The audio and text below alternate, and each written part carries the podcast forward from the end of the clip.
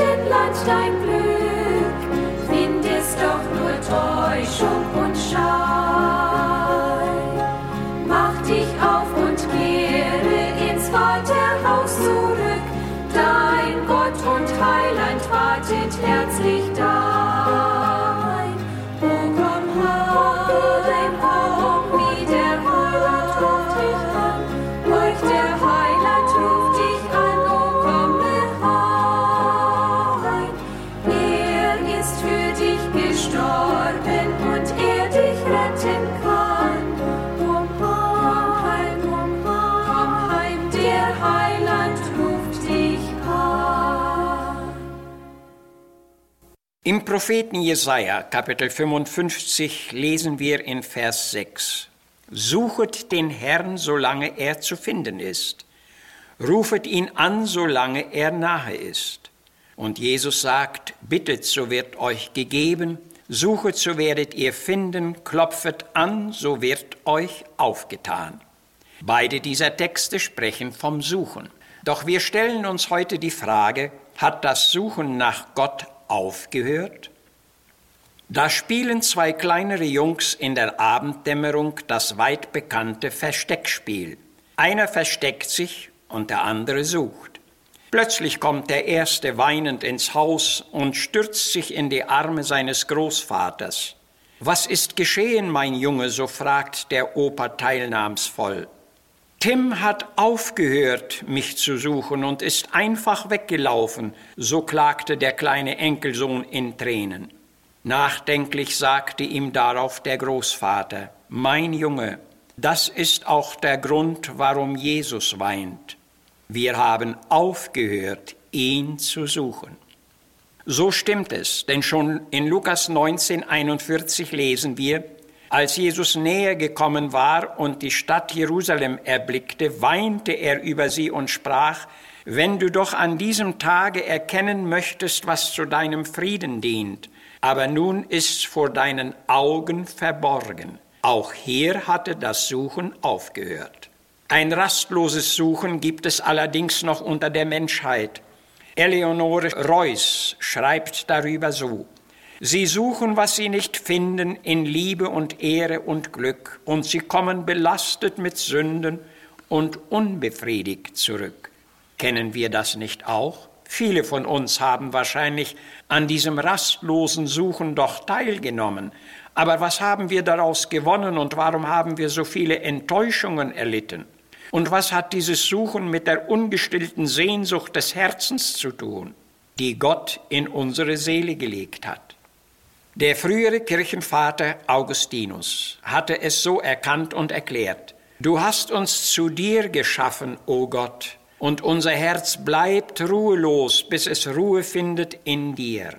Wer das erkennt und ernst nimmt, bei dem sollte das Suchen nach Gott nicht aufhören, bis dass er ihn gefunden hat.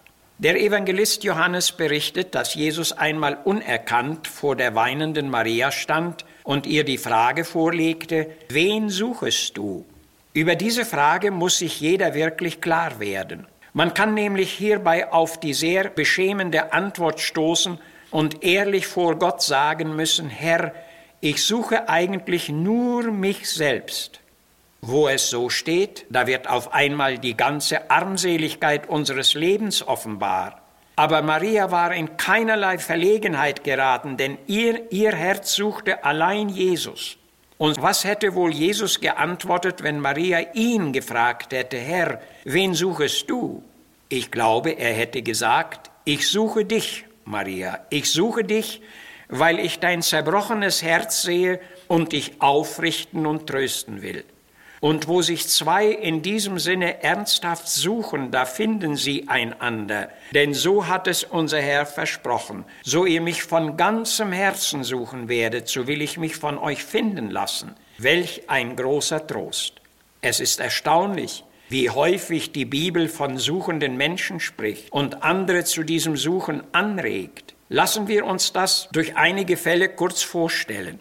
Johannes berichtet zum Beispiel von einigen Griechen oder Heiden, die mit innerem Verlangen einmal nach Jerusalem zu einem Fest gekommen waren, um Jesus zu sehen. Johannes 12. Dieser Weg mag mit mancherlei Umständen verbunden gewesen sein, aber ihr Herzensanliegen war, Jesus zu sehen, und sie suchten Jesus. Es gab ja dort auch viele andere Festpilger, von denen aber nichts derartiges gesagt ist. Und selbst zu den Bewohnern Jerusalems musste Jesus einmal mit Bedauern sagen, ich habe euch oft sammeln, das heißt zu mir ziehen wollen, wie eine Henne ihre Küglein unter ihre Flügel sammelt, aber ihr habt nicht gewollt. So sind die abgestumpften Herzen die Menschen, denen das Verlangen nach Gott fehlt. Sie suchen Jesus nicht, denn sie erkennen nicht, dass auch sie ihn wirklich brauchen. Und wer keinen Heiland will, dem wird keiner begegnen. Aber von den suchenden Heiden war Jesus sichtlich beeindruckt, denn er sagte, die Zeit ist gekommen, dass des Menschen Sohn verklärt, das heißt verherrlicht werde. Und dabei dachte er an die Frucht und Folgen seines Todes. Lukas berichtete von Zachäus, einem Oberzöllner, der Jesus suchte. Er stand in hoher Position und es wird auch ausdrücklich gesagt, dass er reich war, aber innerlich litt er unter Schuld, Unruhe und Gewissensnot. Und so gesehen war er arm, denn er hatte keinen Frieden. Er war klein vor Person, aber er hatte ein großes Verlangen nach einer Begegnung mit Jesus. Und da er hörte, dass Jesus durch Jericho zog, schloss er sich dem großen Volkszug an. Doch als er sah, dass er so nicht zu Jesus gelangen konnte, lief er voraus und bestieg einen Maulbeerbaum und wusste, dass er ihn jetzt sehen werde. Und dann lesen wir.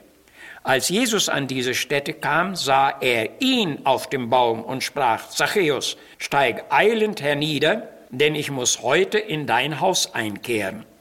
Dieses heute erkannte Zachäus offenbar als eine einzige Gelegenheit, und die nahm er wahr. Eilend stieg er hernieder und nahm seinen Heiland und Retter mit Freuden auf, und dann erlebte er die Heilung an Herz und Seele.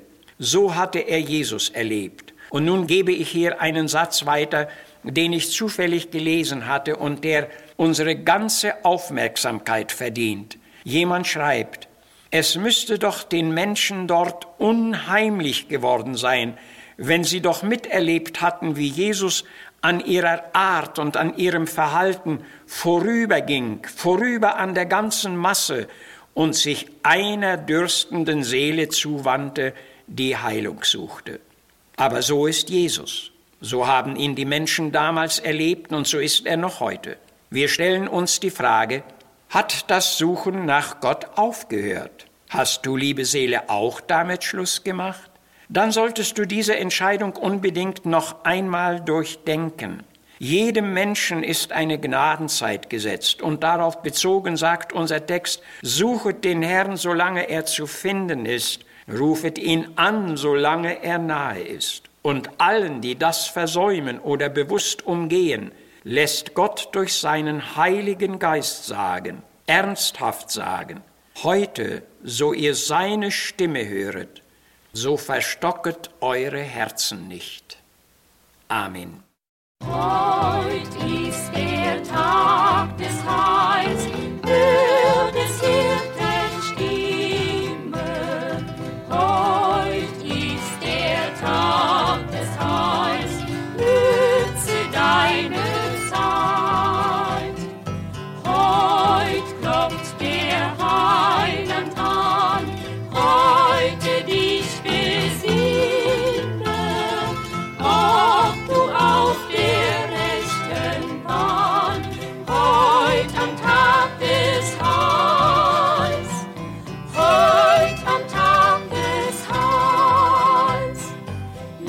dich heut zu Jesus rufen, nimm an seiner Gnade teil. Komm, du bist dazu berufen, komm und suche heut dein Heil. Schalten Sie bitte auch das nächste Mal wieder ein. Sagen Sie es auch anderen weiter, dass die Botschaft des Heils jede Woche um die gleiche Zeit ausgestrahlt wird. Dadurch tragen auch Sie zur Verbreitung des Segens mit bei. Wir würden uns über Ihre Zuschrift freuen. Missionswerk der Gemeinde Gottes e.V., Zimmerstraße 3, 32051 Herford.